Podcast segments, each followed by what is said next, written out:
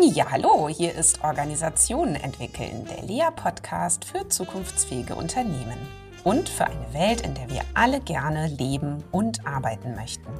Ich bin Christina Grubendorfer, Gründerin von Lea und Autorin und ich freue mich, dass du auch heute wieder zuhörst. Sicherlich kennst du auch jemanden, für den oder die dieser Podcast wertvoll sein könnte. Dann teile doch bitte diese Episode und hilf dabei, dass unsere Community noch weiter wächst.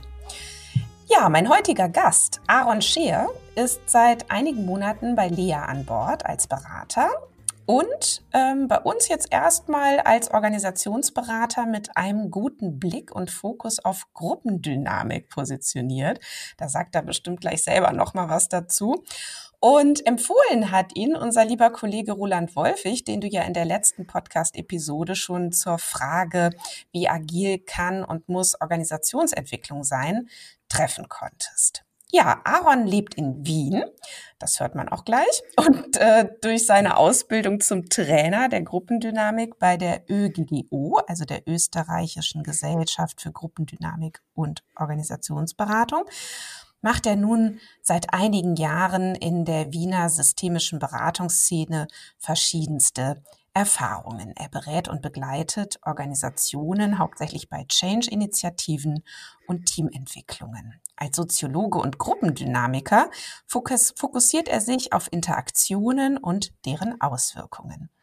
Nach zwei Jahren bei einem Big Four Unternehmen, der Begriff steht ja für die vier größten Wirtschaftsprüfungsunternehmen weltweit, entschied er sich für den Schritt in die Selbstständigkeit, der auch mit dem heutigen Thema zu tun hat, wie er uns noch erzählen wird. Und was ist denn überhaupt das heutige Thema? Das heutige Thema ist Machtumkehr im Arbeitsmarkt. Welche Auswirkungen hat sie für Unternehmen? Ja, herzlich willkommen im LEA-Podcast, lieber Aaron. Schön, dass du heute bei mir bist. Danke dir herzlich für die Einladung, Christina. Ja, sehr gerne. Ähm, ja, lass uns doch mal beginnen. Machtumkehr im Arbeitsmarkt und was ist da eigentlich los? Äh, du hast das Thema vorgeschlagen, dich beschäftigt das ähm, derzeit oder vielleicht auch länger, kannst du uns gleich verraten, stark. Wie kommst du denn dazu und was findest du daran gerade spannend? Also ich bin auf das Thema gekommen eigentlich durch diese Headline ziemlich am Anfang der Corona-Zeit unter dem Titel The Great Resignation. Mhm. Aus Amerika und aus den verschiedenen einschlägigen Zeitschriften hat man gehört, was da für Kündigungswellen kommen und gleich am Anfang hat irgendwie mein, meine Paradoxie-Antenne aufgebimmelt, weil mhm. da gibt es eine Situation, in der Unsicherheit ein neues Maximum erreicht hat, wo man denken würde, dass jeder sich Sorgen macht um die, um die Zukunft und deswegen seinen Arbeitsplatz unbedingt schützen möchte. Aber passiert ist genau das Gegenteil. Wir haben Kündigungswellen in einer davor nie bekannten Größe gesehen und zum ersten eben im nordamerikanischen Raum, aber das kommt absolut rüber zu uns nach Europa. Und warum es mich so irgendwie gleich gefangen hat, war, weil das eben so eine paradoxe Ausgangslage war. Was führt dazu, dass die Menschen in Aussicht auf Unsicherheit ihren Arbeitsplatz aufgeben oder sich eben umorientieren? Und seitdem schwirren verschiedenste Hypothesen in meinem genau. Kopf dazu rum. Genau, da bin ich ja gleich gespannt, welche ähm, dazu so rumschwirren. Aber e-, erstmal ähm, sehr gute Beobachtung, finde ich. Und ist ja auch total kontraintuitiv, ne? Könnte man auch sagen. Komplett. Und ja. es ist, äh, ich glaube, dass das erste Mal habe ich eine Antwort bekommen, ähm, wie ich eben noch selbst im, in der KPMG, in dem Big Four Unternehmen gearbeitet habe, dass ich beobachtet habe, dass nach Urlauben immer viele Kolleginnen und Kollegen zu mir kommen und sich langsam verabschieden.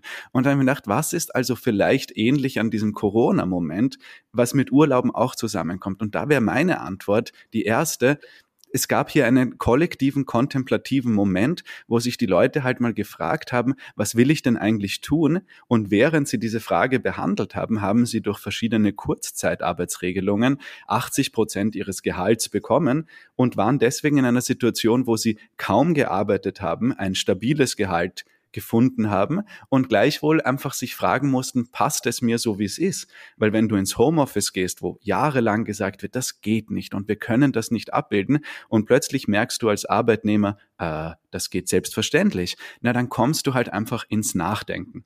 Und das Nachdenken an sich ist, glaube ich, das, was Institutionen im weitesten Sinne die meiste Angst bereitet. Weiß nicht, wie, wie stehst du zu dieser Hypothese, dass einfach mal die Leute zum Nachdenken gekommen sind und das ist schwierig für asymmetrische Machtbeziehungen? Du, ich finde es total nachvollziehbar, kann ich gut folgen äh, dieser Hypothese. Ähm, ich denke, das äh, äh, habe ich bei mir sogar auch so erlebt. Ne? Und du kannst ja auch gleich von dir noch mal erzählen. Mhm. Ich weiß nämlich auch noch, dass äh, plötzlich ähm, alles auf dem Kopf stand, alles noch mal in Frage gestellt wurde und es bei mir interessanterweise auch gar nicht zu so einem Reflex führte von oh, jetzt muss ich aber gucken, dass mein Unternehmen wirklich äh, gut durch die Krise kommt und jetzt müssen wir uns mehr anstrengen.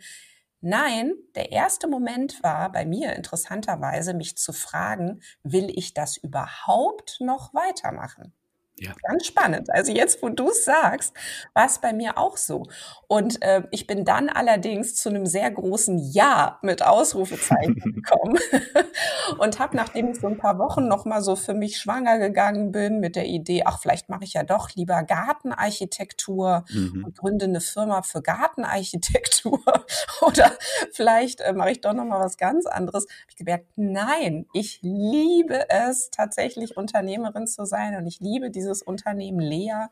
Und dann hat es eher dazu, dazu geführt, dass ich gesagt habe, und jetzt baue ich es erstmal extra nochmal auf. Mhm. so. Und äh, genau, aber wie war es bei dir? Du, ich, also was ich bei dir so raushöre, und das finde ich so schön ist, wenn wir an New Work denken, an den Ursprung von New Work, dann ist ja beim Fritjof Bergmann die Frage, die Leute fragen sich, was sie wirklich, wirklich wollen. Und du hast das jetzt formuliert als die Frage, was ich denn liebe. Und ja. diese Frage ist nun einfach mal gefährlich, auch in Beziehungen. Wenn jemand einer Beziehung ist, die, die zwar operativ sehr äh, sage ich mal, anstrengend ist, aber wo man sich vielleicht nicht ganz sicher fühlt, ist die Frage, liebe ich das noch? Die erste gefährliche Frage. Wie war es bei mir? Bei mir war es so, dass ich eben ähm, super viel gelernt habe und einfach super genossen habe, dieses Unternehmensberaterische und wie kann man den Leuten unterstützen und gleichwohl beobachten konnte, dass meine Bedürfnisse im Sinne von alles gleich und so schnell wie möglich sich einfach nicht abbilden ließen im Konzern. Und daher war meine Entscheidung zur Selbstständigkeit zum einen der Punkt zu sagen, ich mache das jetzt einfach so, wie ich glaube, dass es richtig ist fast mit einer naiven Überzeugung, die da sagt, ich würde mir gern vom Gegenteil erst mich überzeugen lassen. Und dazu muss ich es ausprobieren. Und zum Zweiten, und das ist eben der Punkt, wo die Umkehr der Macht so sichtbar wird, ist, ich weiß, dass ich ich habe eine hohe Überzeugung, ein starkes Selbstbewusstsein, dass ich einen Job finden werde, sofern das nicht funktioniert.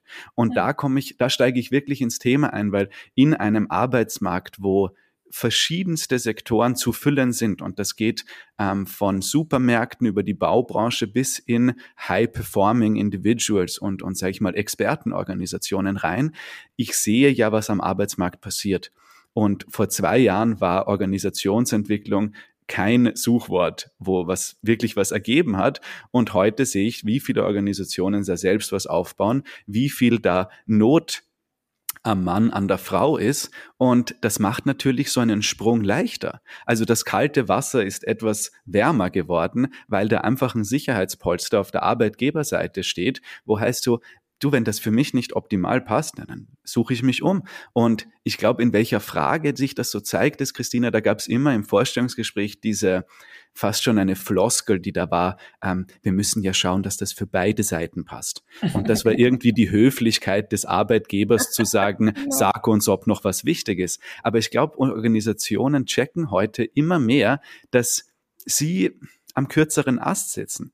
Also in dieser Frage spiegelt sich komplett dieser Umkehr der Macht, weil eigentlich, stell dir vor, du bist Entwicklerin du weißt, dass du überall einen Job findest und dass alle dich brauchen. Insofern ist einfach diese, diese Rechnung von es muss für beide Seiten passen sehr stark auf die Seite von, aber für wen es richtig passen muss, ist ich, ZB, das junge Talent, zum Beispiel eine Expertise, die am Arbeitsmarkt rar gesät ist. Also es ist einfach ein Wandel, der, der sehr schnell gelaufen ist eigentlich die letzten ja, paar Jahre. Das stimmt. Ich würde gern einmal ähm, zurückhüpfen auf nämlich genau dieses Momentum, dass äh, viele Unternehmen ja dann zugelassen haben, dass die Leute im Homeoffice arbeiten.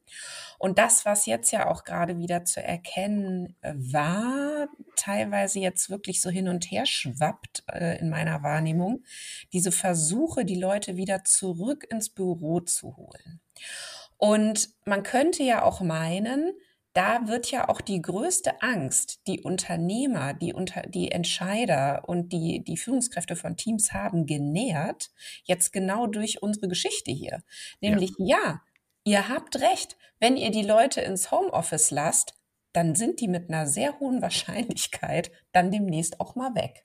So, ja. weil sie nämlich endlich mal äh, Kontakt wieder zu sich selber bekommen, Kontakt zu anderen Seiten in ihrem Leben bekommen und plötzlich gegebenenfalls merken, was mache ich da überhaupt in dieser mhm. Tretmühle? Ja, mhm. wieso ist mir das eigentlich nicht schon vorher aufgefallen?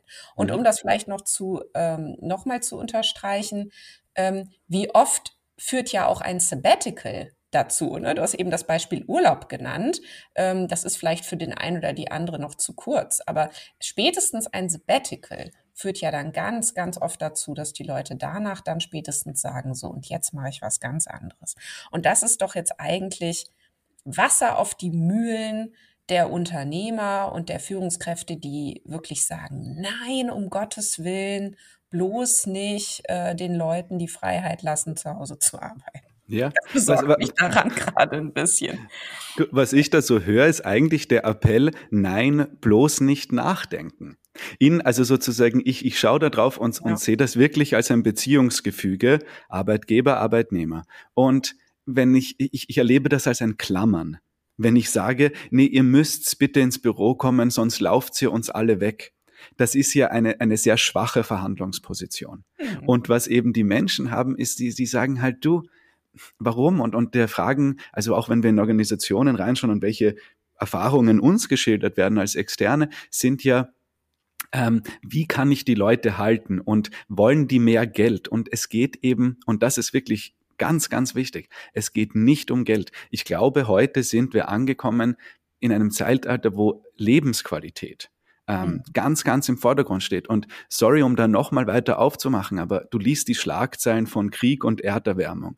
Und es ist den Ausblick, dass heute habe ich wieder gelesen, Wissenschaftlerinnen sagen, in, es ist ein Notfall, ein Klimanotfall. Und dann schau dir mal das Wort, das, das berühmte junge YOLO an. Mhm. You only live once. Na, unter diesen Ausblicken, Christina, habe ich halt null Incentive einfach genau. meine Zeit ein bisschen zu verschwenden. Und ich glaube, hier gilt es, einen Nachvollzug generieren bei Babyboomers, die da ist, wir leben halt nicht in der gleichen Welt, in der ihr eure Entscheidungen in Richtung Arbeitsmarktsicherheit gestellt hat, sondern wir leben in einer Welt, wo ich auf alle Katastrophen mich vorbereiten muss. Die nächste Generation, die Generation Y, ist aufgewachsen mit Finanzcrash und Terrorismus und nicht mehr so gemütlich mit irgendwie Konjunkturen und, und wirtschaftlichen Hochmut. Und daher ist halt einfach diese Sache von bleib im Homeoffice und wenn irgendwas nicht passt dem Arbeitnehmer, ich glaube, die lassen sich einfach weniger gefallen und ich muss sagen, gut so. Du, ich finde es ja auch ähm, eine gute Entwicklung und ich meine, es ist ja auch für, so aus meiner Sicht als Unternehmerin, ich möchte natürlich ähm, auch nicht das Gefühl haben, dass die Leute nur noch deshalb da sind, weil sie nicht mal nachgedacht haben. Also das fand ich gerade so schön, dass du sagtest, das ist ja fast so wie so ein Appell, denkt bloß nicht nach. Ja. ja? Also kommt bloß nicht zu euch, ja, bleibt mhm. so ein bisschen benebelt, damit ihr irgendwie gar nicht merkt, wie schlimm das eigentlich ist, für uns zu arbeiten. So ist ja mhm. eigentlich Horror. Ne? Und Richtig. so ehrlich sagt's ja auch niemand. Also es sagt ja niemand, nee, nee, ihr geht jetzt nicht ins Homeoffice, weil wir Angst haben, dass ihr uns dann weglauft. Das mhm. sagt ja keiner. Sondern mhm. es werden ja sonstige fadenscheinige Gründe angeführt ja, warum es wichtig sei, so und so viele Tage, aber mindestens im Büro zu sein. Ne? Und da sind die Leute ja auch nicht ehrlich, also weder zu sich noch zu den anderen. Ne?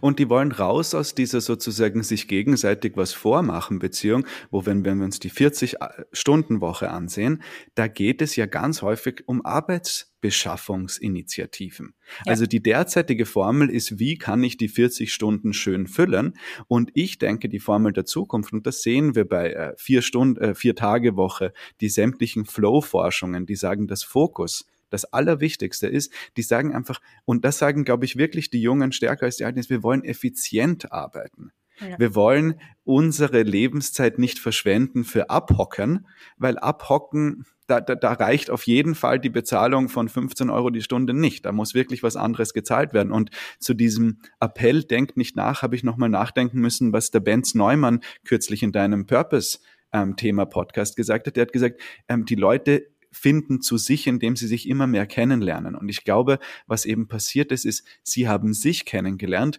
und das dürfen wir auch nicht vergessen, ein demografischer Wandel findet statt, in dem einfach die die Auswahl, also sozusagen das Bewusstsein der eigenen Hebelkraft sich so verändert hat, weil in Österreich habe ich das kurz rausgesucht und es gibt ach, am Arbeitsmarkt derzeit 80.000 57-Jährige, 60.000 32-Jährige und 40.000 21-Jährige. Also halb so viel 21-Jährige wie Babyboomers derzeit. Und irgendwann ohne dass das jetzt explizit sich irgendwie vergemeinschaftet und eine Revolution stattfindet, kommen diese 21er in ein Bewusstsein, die sagen, hey, komisch, für jede zwei Stellen gibt's einen von uns. Nee, was machen wir da? Ja, ganz genau. Naja, im Idealfall schaffen die dann einfach dieselbe Arbeit in der Hälfte der Zeit, weil sie Ganz eben genau. den Fokus haben. Ne? Das würden wir eben auch gerne. Und da kommt Digitalisierung rein. Also ich, ich habe heute eben diese Schlagzeile gesehen, von den Supermärkten werden Abteilungen geschlossen. Die Digitalisierungsperspektive sagt auch, wir haben Maschinen, die gewisse operative Tätigkeiten abnehmen können, um den Menschen die Möglichkeit zu geben, dem nachzugehen, wo eben ihre Arbeitskraft im Mittelpunkt steht. Und das heißt, die Aussicht, dass ich im Supermarkt irgendwie Regale einfließt, die ist deswegen auch so unattraktiv, weil ich ja weiß, dass wir eine Maschine machen können. Dasselbe gilt für Postboten. Für ganz viele Bereiche sind derartig nach in der Automatisierung, um eben den Arbeitsmarkt gut zu pflegen. Wir wollen immer Arbeitskräfte stiften. Aber ein High-Performing 21 denkt sich, hey, holt euch doch nur eine Maschine dafür und lasst mich die Sachen machen, die ich kann. Ja, ganz Und genau. da sind wir noch nicht. Nee, genau.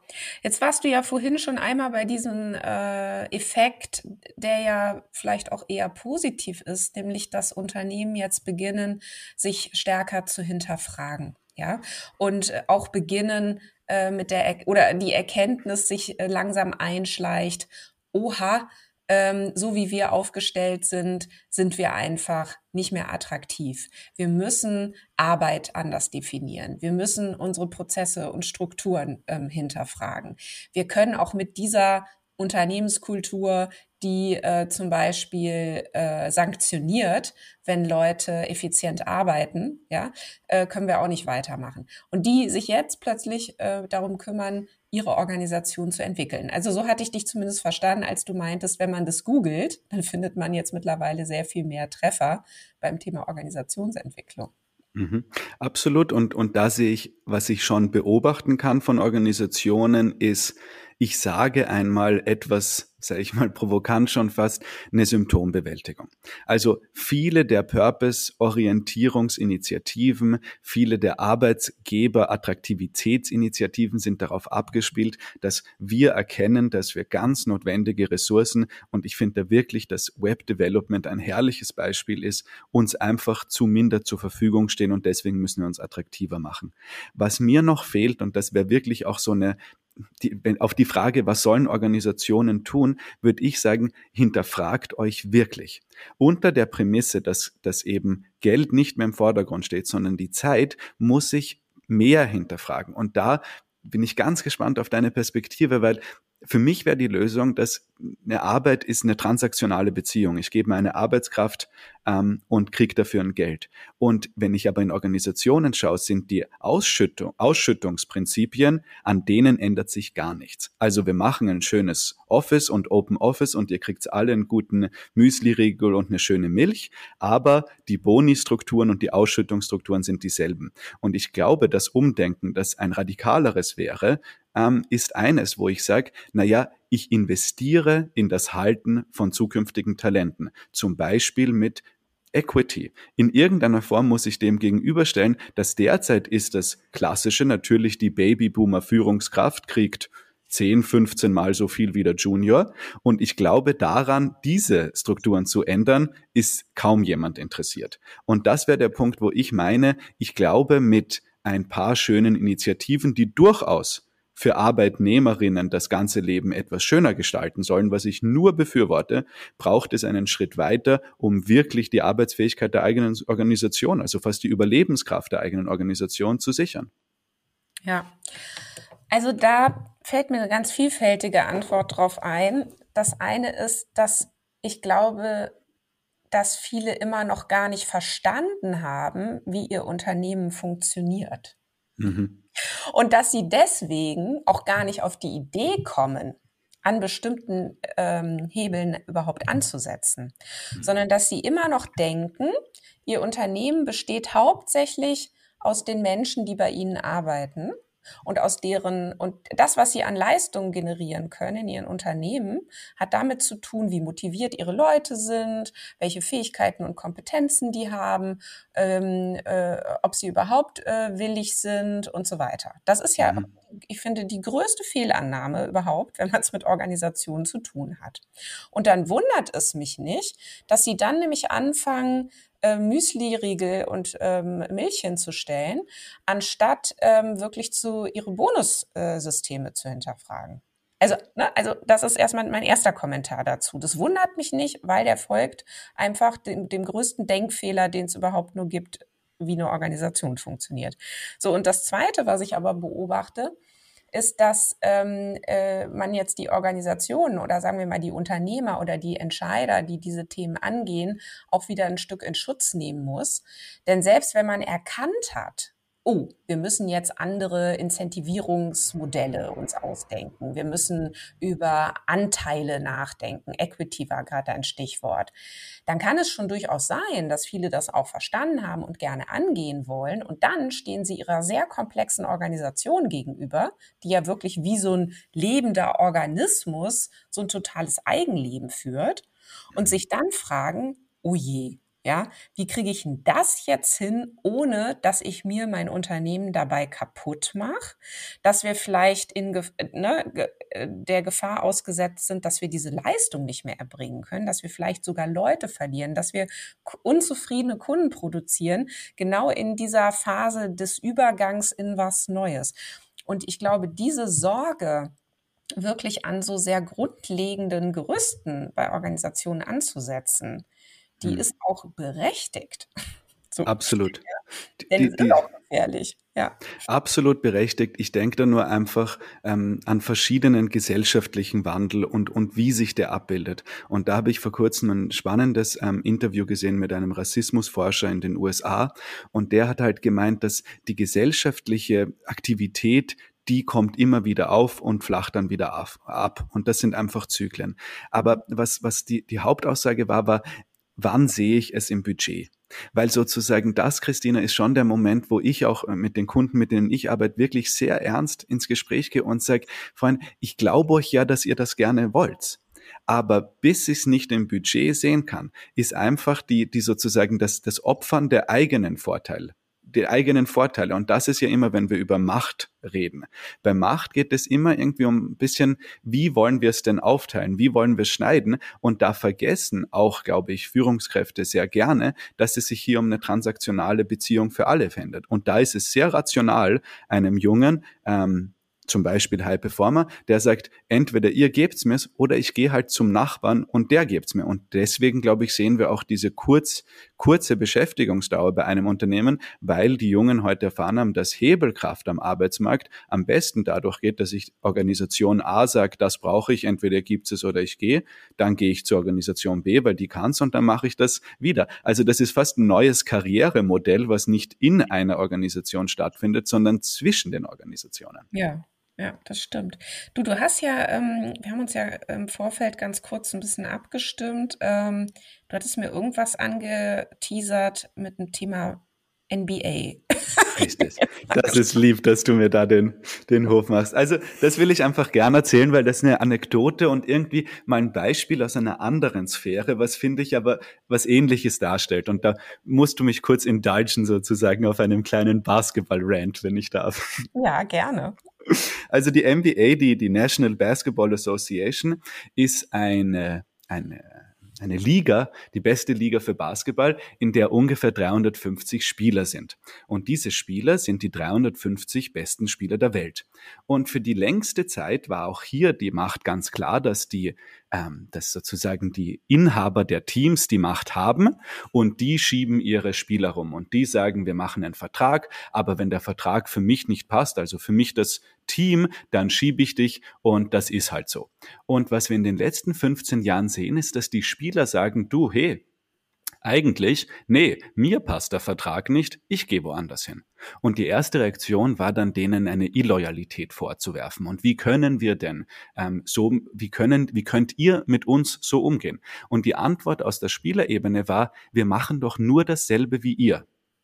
Also, ihr könnt nicht Loyalität einfordern, wenn ihr sie selbst nie lebt. Und das sehen wir auch erste Parallele. Ihr dürft kündigen, wie ihr wollt, also ihr dürft feuern, wie ihr wollt, aber ich soll nicht kündigen. Und da ist halt passiert etwas, was sehr, sehr schnell war. Nochmal zum Basketball, da sind fünf Spieler am Spielfeld pro Mannschaft. Eine oder zwei Spieler machen den gesamten Unterschied. Das heißt, es gibt ungefähr, sagen wir mal, 30 bis 50 Individuen, die hier den größten Unterschied stellen. Und diese Individuen sind einfach in ein Bewusstsein gekommen, wo sie draufgekommen sind, ah, wir sind das rare Gut und nicht das Team, das uns die Möglichkeit dazu gibt. Und diesen, diese Tendenz, diesen Move, den, den nennt man Player Empowerment. Und was ich eben antizipiere am Arbeitsmarkt und auch schon beobachte, ist ein Employer Empowerment, wo ich eben, um nochmal zu meiner Geschichte zu kommen, zu sagen, ah, ich bin das rare Gut, entweder so, und das ist in keinster Weise ein Vorwurf an meinen Arbeitgeber, eben weil die Strukturen in, in Organisationen nur manche Sachen hergeben, aber wo einfach dieser Empowerment kommt von na dann probiere ich es mal aus. Und das sehen wir auch, ähm, wenn wir anschauen, Christina, die Gründungsstatistiken. Gründerinnen sind heute, Gründerinnen und Gründer sind heute 10 bis 15 Jahre jünger, als sie es noch vor zehn Jahren war. Da gibt's ja. eine, gibt's einen Moment von Empowerment und, und der freut mich irgendwie sehr, den zu sehen. Ja, ähm, genau. Nur eine Frage nach meinem Verständnis, Verständnis jetzt nur der Begriff, ne? Was mhm. du ja, glaube ich, meinst, ist eher dieses Employee Empowerment, ne? Ganz Oder genau.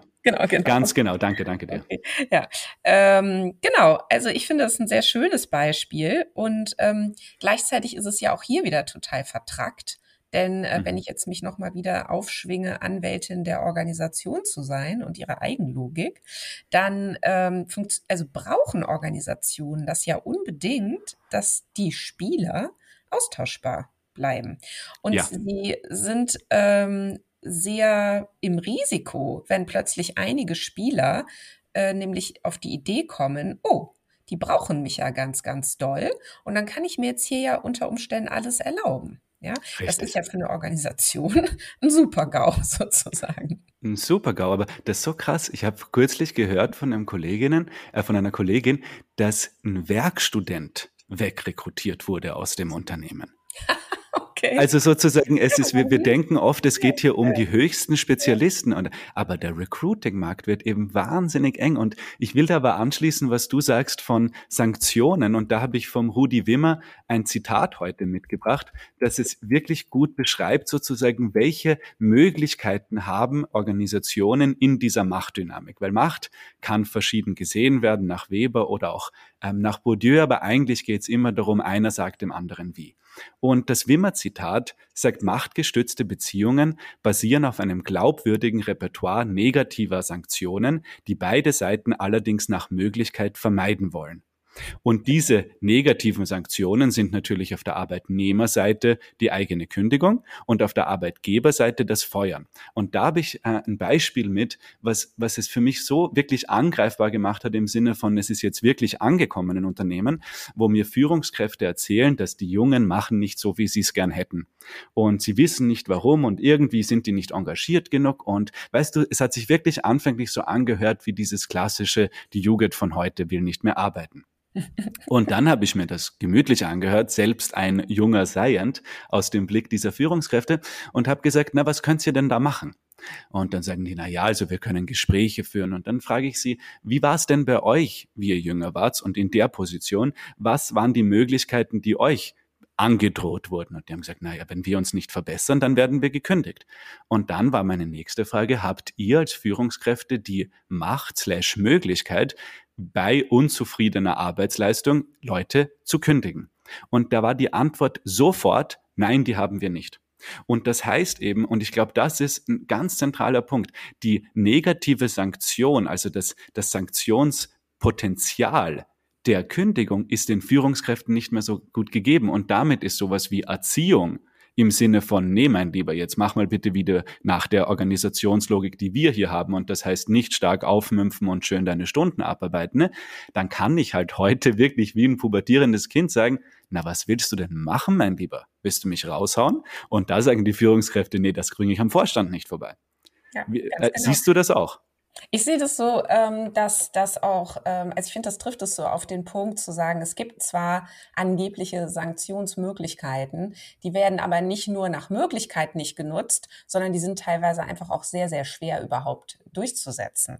Und trotzdem schweben sie wie so ein Damoklesschwert oder wie so ein eingebildetes Damoklesschwert ja, über den Dingen. Und ähm, das erlebe ich nämlich auch ganz, ganz häufig. Also ganz Eklatant wird es ja, wenn man mal auf eine Behörde guckt, wo Leute mhm. wirklich auch verbeamtet sind. Ja, mhm. das heißt, die sind nicht kündbar. So. Mhm. Was passiert dort aber trotzdem? Sie haben Angst, bestimmte Dinge zu tun. Und wenn man sie dann fragt, warum sie Angst haben, das zu tun, dann erzählen sie von, ja, dann, ähm, ne, und dann fangen sie an zu schwimmen. So, mhm. und eigentlich, worauf ich hinaus will, ist am Ende der Fragekette klar, eigentlich passiert überhaupt gar nichts Schlimmes. Ja. So.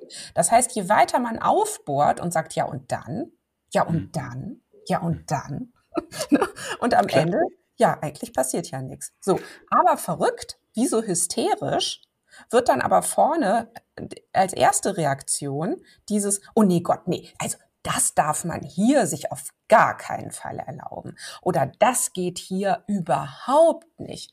Äh, ganz interessant, ja. Also wie dieser Mechanismus sehr früh und sehr unreflektiert einschnappt in Organisationen, ähm, dass das eben nun mal der Deal ist, dass man ständig äh, seinen Rauswurf riskiert. Angeblich. Angeblich. Und ich glaube heute, und ich bleibe bei meinem Lieblingsbeispiel den Entwicklern, die, die können machen, was sie wollen. Die, also es ist so spannend, weil das hat wirklich einen generationalen Moment aus dem, dass sich die eine, die Arbeitnehmerseite so ein bisschen pubertär für mich anhört, weil die sagt halt einfach, na, was willst du denn machen, mein Lieber, ha?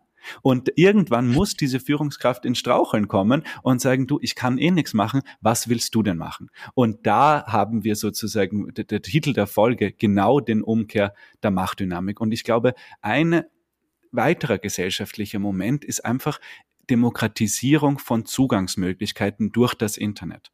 Es ist heute die gesamte, wer hat institutionelle Macht, kann ich einfach einen Karriereschwung einleiten über YouTube-Videos anschauen. Ich habe mir für mich immer gedacht, weißt du, Christina, mein Plan F von mir aus ist, ich mache ein zweimonatiges Sabbatical, schaue mir auf YouTube alle in, äh, wie werde ich Entwickler, Sachen an, lerne eine Coding-Sprache, vielleicht drei, ich glaube so, so, also so recht überschaubar und dann gehe ich entwickeln. Also ich, ich, ich weiß nicht, ob es sich überhöht anhört für dich, aber ich glaube, wenn ich zwei Monate entwickeln lernen, kriege ich in im dritten Monat einen Job als Entwickler, der ja wahnsinnig gut bezahlt ist. Mhm. Und ohne, dass ich irgendeiner Drittinstitution irgendein Geld von mir mache. Also die Möglichkeiten durch das Internet ähm, mhm. sind welche der Demokratisierung und die schwächen halt ab gewisse Vorstellungen von monopolisierender Macht.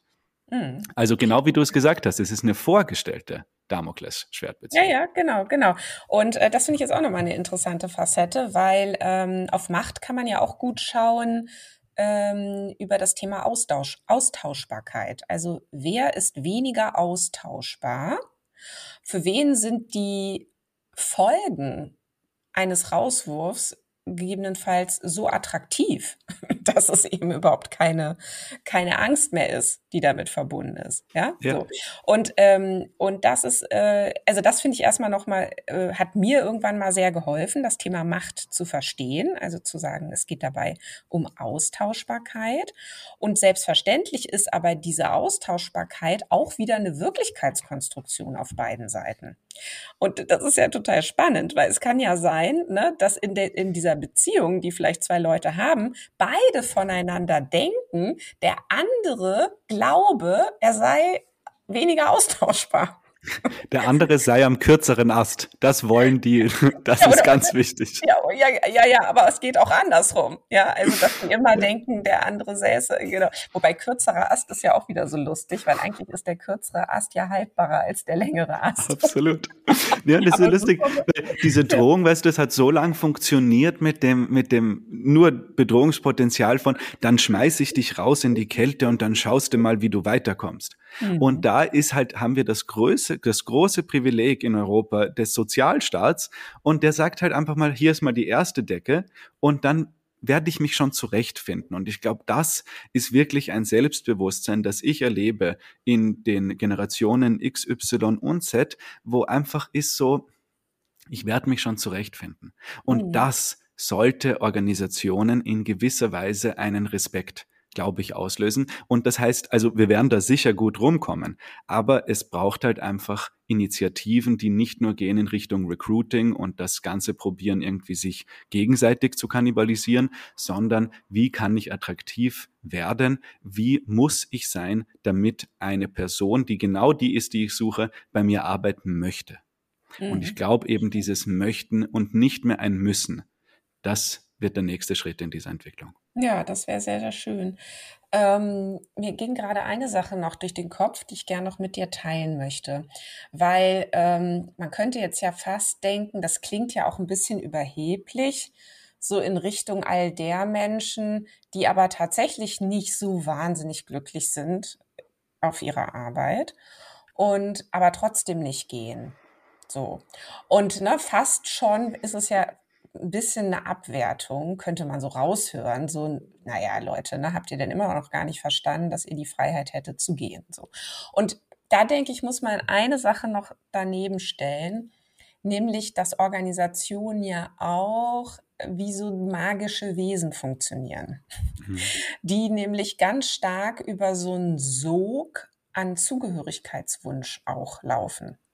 Und Organisation, also die können wahnsinniges, so ein, so ein, so ein wahnsinniges Bindungselement aufbauen. Und mhm. ähm, Leute merken dann teilweise, äh, wenn sie dann einmal so dabei sind, dass sie es plötzlich wahnsinnig attraktiv finden, dazuzugehören. Und auch sagen zu können, ähm, ich tu, ich nehme jetzt einfach nur mal hier unsere Anmoderation. Ja, ich habe hier bei einem der Big Four habe ich gearbeitet. Also ohne dass du, du das jetzt so gemacht hast. Mhm. Aber das ist doch auch das, wie es funktioniert. Wir Klar. bilden doch auch unsere Identität und unser Ich ganz stark auch darüber aus, welche Rollen wir auch in unserem Arbeitsleben so ausfüllen und auch in welchen Kontexten wir so unterwegs mhm. sind.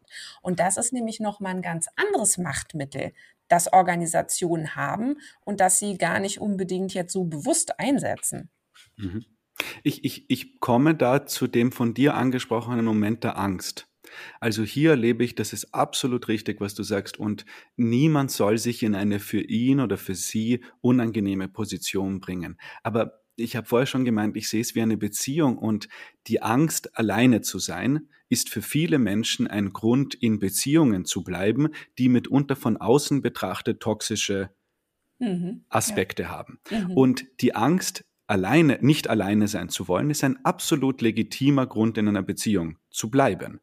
Jetzt ist es aber schon so, dass wenn du einer Person in einer, und ich rede hier von romantischen Beziehungen, darlegen kannst oder noch schlimmer, sie selbst draufkommt, dass Angst der einzige Grund ist zu bleiben, dann wird es einen Bewegungsmoment, glaube ich, geben. Mhm. Und diese Angst, die ist absolut noch da, eine Zugehörigkeit insbesondere, und das ist jetzt generational ein anderes Segment, wenn ich seit 20 Jahren in einer Firma bin, dann bin ich sozial wahnsinnig angebunden. Und wenn ich hier nicht mehr rein darf, dann wird mir so etwas wie, was gern ja auch als Familie beschrieben wird, weggenommen.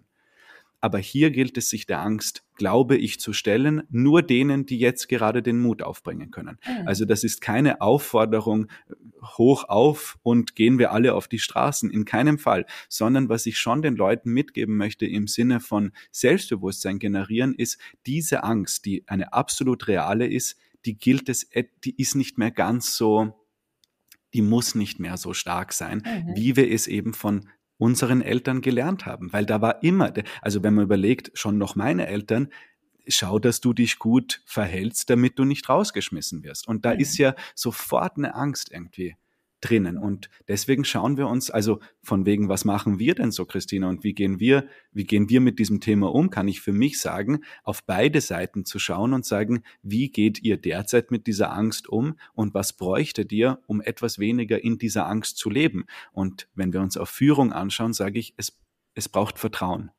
In diesem Umkehr von Macht braucht es ein gegenseitiges Vertrauen, glaube ich, um gut im Gespräch bleiben zu können. Ja. Haben wir denn zum Schluss sogar so ein paar Tipps. Also, weil wenn ich mhm. uns jetzt so zuhöre, ne, und, und, und wenn ich jetzt Hörerin gerade wäre, würde ich mich jetzt ja vielleicht fragen, ja, und nun? Also, jetzt bin ich hier Gestalter eines Unternehmens, Gestalterin im Unternehmen. Ähm, was wären denn jetzt so die Impulse? Was würden wir denn empfehlen?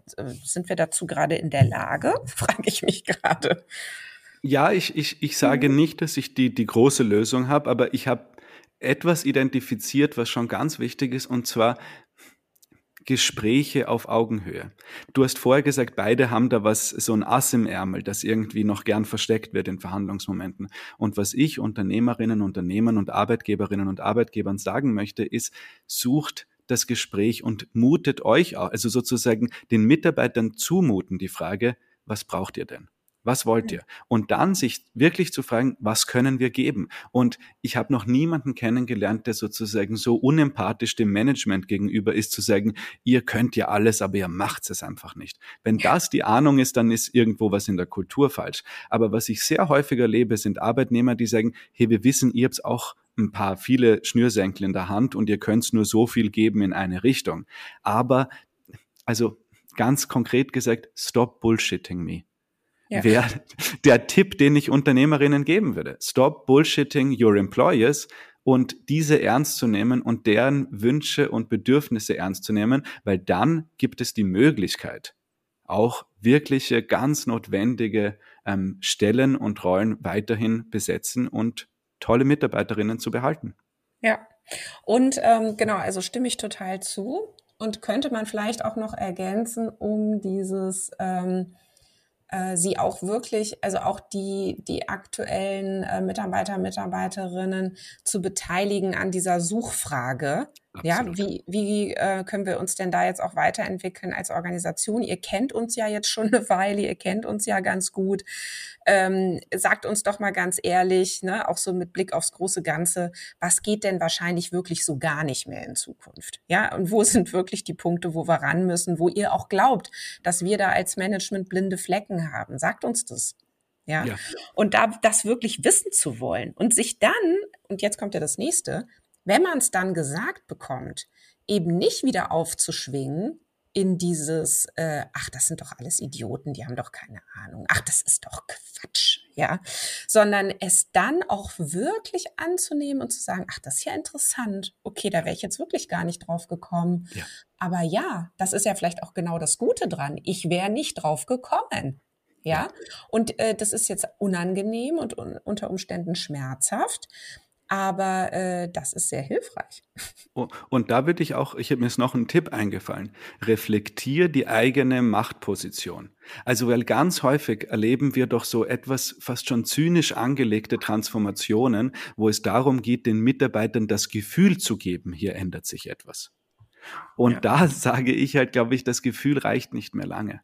Also ja. bis man nicht von der eigenen Position ein bisschen abkommt, glaubt man in der stärkeren, also am, am einzig starken Ast zu sein. Und ich mhm. glaube, es braucht wirklich mh, hm, einen Moment der Demut, wo ich sage, hm, wo müssen wir als Management wirklich uns verabschieden von etwas. Und das wird halt insbesondere denen schwer fallen, die sich seit 30, 40 Jahren ihre Positionen erkämpft haben, nach einer Logik, die es heute nicht mehr zu folgen gilt. Also da verstehe ich ja, dass du das schützen willst, aber sobald sich da, und ich meine, das ist der alte Spruch, sobald sich oben nichts verändert, kann ich es unten nicht erwarten. Mhm. Und deswegen wäre wirklich der Appell ans Management, und ich meine, gut, das ist jetzt nicht der überraschendste von der systemischen Beratung zu sagen, reflektiert mal, aber reflektiert mal, was eure Möglichkeiten sind und wie ihr mit diesen umgeht. Und zwar echt und nicht nur im Gefühl. Ja, das stimmt.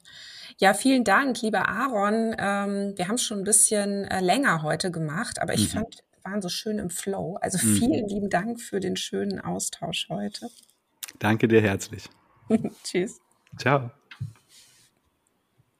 Ja, das war Organisationen entwickeln, der Lea-Podcast für zukunftsfähige Unternehmen. Danke, dass du wieder deine Zeit mit mir verbracht hast.